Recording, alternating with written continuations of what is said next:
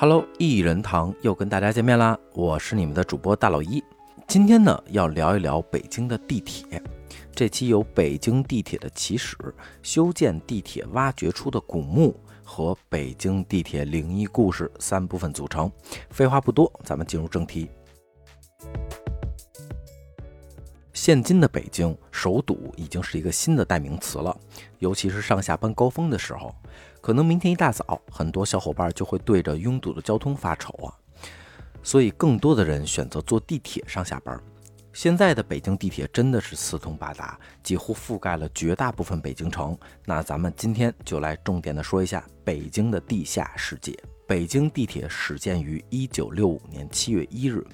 一九六九年十月一日，第一条地铁线路建成通车，也使得北京成为第一座拥有地铁的中国城市。但是到了一九七一年才正式开始运行。那中间这两年，北京地铁一号线做了什么呢？其实当年修建地铁啊，并不是为了人们的出行方便，只是为了战时需要。预计如果北京城内出现了兵荒马乱。北京一号线可以每天运送五个陆军整编师的兵力从西山运至北京市区，什么概念呢？一个野战主力部队整编师大约是三万人，二十三点六公里的距离，一天就能驻扎十五万人来，已经相当相当厉害了啊！当年周恩来周总理说过，北京修建地铁完全是为了备战，如果为了交通，只要买二百辆公交汽车就能解决。按照现在北京每天地铁的承载量八百万人来计算，这得买多少辆公交车呀？但是不得不说啊，中国的发展速度真的超出了每个人的想象。当然，现在北京地铁有太多条了，在这儿就不一一列举了。咱们就在这儿说说北京的地铁几大最吧。嗯，最大最小的最啊，距离最短的是一号线南礼士路站到复兴门站，两站距离四百二十四米。最远的地铁啊是机场线，从 T 二航站楼到三元桥，距离超过二十公里。最贵的票从东到西或者从南到北，票价是九元。最跋山涉水的地铁站西直门站等等等等。感兴趣的小伙伴啊，可以去查一查，看看您每天路过的是不是北京最出名的地铁站。说到了地铁啊，咱们就不得不说一下地下那点事儿了。那地下会牵扯出的就是什么古墓？那这一章咱们就来聊一聊，因为修建地铁被挖掘出的古墓都有哪些？北京最著名的肯定是因地名得来的公主坟啊！几十年前修建公主坟地铁站的时候，竟然真的挖出了一座清朝古墓，并找到了两具棺椁。经专家不断考证之后，发现里面埋葬的竟然还真的是两位公主啊！一位是和硕公主，另一位是顾伦公主。这两位公主啊，都是嘉庆帝的女儿。这个是其一，其二是北京十四号线的景泰站。在开发的时候啊，挖出了一座结构非常非常庞大的古墓，粗略看出没有棺椁，基本都是平民墓。当然，全中国因修建地铁挖出古墓最多的肯定是西安了啊！一条地铁挖出了一百三十多座古墓，有兴趣的小伙伴可以去查一下啊。说到了北京地铁，又说到了古墓，那咱们就不得不说的就是一个灵异事件了。相传北京在修建的时候，工程进度啊非常非常不顺利。不是这儿有问题，就是那儿有险情，还经常遇到了根本无法解释的难题。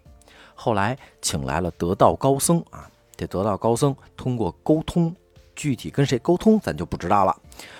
通过沟通达成了协议，保证每晚二十四点前会关闭地铁，然后让列车空驶一个往返，使被惊扰的魂魄呀安稳地送回到原地休息。所以，传说北京地铁没有晚于十二点关闭的原因，就是因为这个啊。但是通行是通行了啊，可是地下的事儿肯定有很多不可思议的传闻嘛。说有一天，一名疑似卖报的男子在五棵松地铁站下跳下站台，进入隧道后消失。晚上六点左右，一号线突然断电，全线双向停运。乘客反映，此时复兴门等地铁站停止售票并允许退票，五棵松和玉泉路滞留数百名乘客。同时，十多名地铁稽查人员、警察和警犬进入隧道进行查看，均未有所收获，也未透露寻人结果，成为了一桩谜案。说到灵异事件啊，还不得不说就是公主坟地铁站，因为地下有墓室嘛，所以难免会有一些事情发生。据说有人在地铁站里啊看到抬轿子的孤魂野鬼，还有人在站内看见女鬼等等等等啊。如果您恰巧在公主坟地铁站啊，请不要害怕，这只是坊间传闻啊。但是鬼抬轿这个事情呢，也发生在雍和宫站，因为雍和宫那片位置，康熙三十三年。康熙帝在此建造了府邸，赐给雍亲王，成为雍王府。雍正三年改为行宫后，乾隆爷在此诞生啊，这才成了龙潜福地。地上的事情尚且啊，何况地下？就算是福地的地下，雍和宫站还是出了事儿。出事当天呢，是一位地铁工作人员，姓王，值班的时候呢，突然看到抬轿子的人，那些人都穿着清朝的服饰，抬着古代的轿子。更恐怖的是啊，他发现他们都没有脚。真假无论啊，但是现在这个故事也成了人们口口相传的传说了。说到北京地铁灵异事件，真的不得不说最出名的就是北京地铁三号线了，也就是大家俗称的幽灵站台啊，就是在北京东四十条地铁站下面，整个站内装潢完全保持了八十年代的风格，除了一个人都没有之外，和一号线、二号线差别几乎于零。至于取名为“幽灵站台”啊，顾名思义，就是有人下去看到过一些科学无法解释的鬼神传说嘛。但是现在您查北京地铁三号线，百度上的解释是：二零一六年开工建设，预计二零二三年左右竣工。为什么把这个事情重点拿出来说啊？是因为我从小就在东四长大，东四十条地铁站也下去过无数次了。每每都能看到被锁死的下一层，至于是不是地铁三号线，咱们也得等建成了之后才知晓。当然，除了以上说的没有开的站台呀、被废弃的站台啊以外啊，比如地铁一号线，大家都知道终点站是苹果园站，但是从苹果园站到车辆维修的古城路中间还有四个站，分别是福寿岭站、高井站、黑石头站和三家店站。今天时间有限啊，感兴趣的小伙伴呢可以自行去搜索补充啊。其实说到地铁啊，真的是没有什么天崩地裂的故事，也没有什么惊世骇俗的历史，但是地铁绝对是聚焦普通人的故事，刻画时代变迁、尽显城市风采的重要标志。对于咱们普通老百姓，我第一个想到的就是地铁票。也许您刚刚听完“滴”的一声。现在可能都是手机就可以扫码了。我记得最早的时候还是手撕的地铁票，然后会有一个附卷或者一个存根儿，就记不太清了。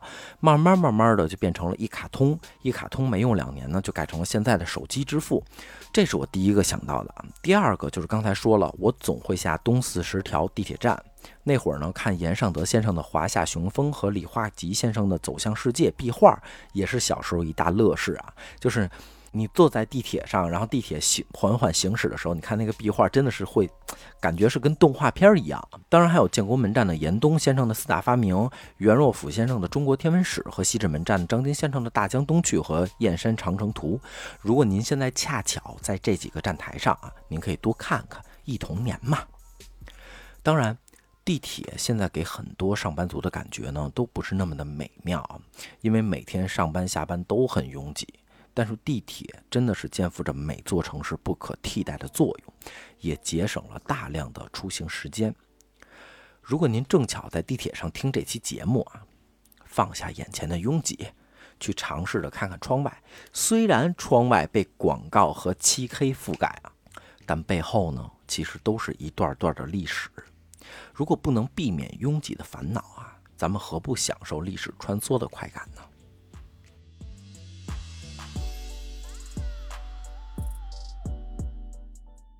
好啦，新的一期京范儿一人堂就到这里啦！喜欢的小伙伴请给京范儿多多点赞，感谢大家多多支持京范儿 FM。京范儿 FM 给您带来一场地道的京味儿之旅。喜欢我们节目，也可以加京范儿的全拼加四零三，与主播一起爆笑不停歇。如果在节目中有些质疑的措辞或者不准确啊，请下方留言，我们一起讨论，一起学习。另外，以后一人堂的节目下方评论区啊，都会抛出配图，希望大家多多支持。最后，历史文献搜狗问问：一个整编师的兵力是多少？百度知道北京第一条地铁线的诞生。百度知道北京地铁发展史。搜狐网：北京地铁里不为人知的秘密，您肯定不知道。个人图书馆：公主坟修建地铁时候，考古队挖出一座古墓，还真的是公主。搜狐网：北京地铁十四号线附近惊现古墓群，考古正在紧张进行中，离你不远。腾讯网：胆小深入北京地铁最恐怖的二十个灵异故事。探索奇闻网：解密北京幽灵地铁之谜。小时的地铁三号线曝光。北晚新视觉网：封存五十年后启用，北京东四十条地铁站下到底是个啥？中国灵异网：北京福寿岭地铁站的秘密，一个被封存的巨大地下迷宫。好了，这一期的异人堂就到这里了，那咱们就下期见啦，拜拜。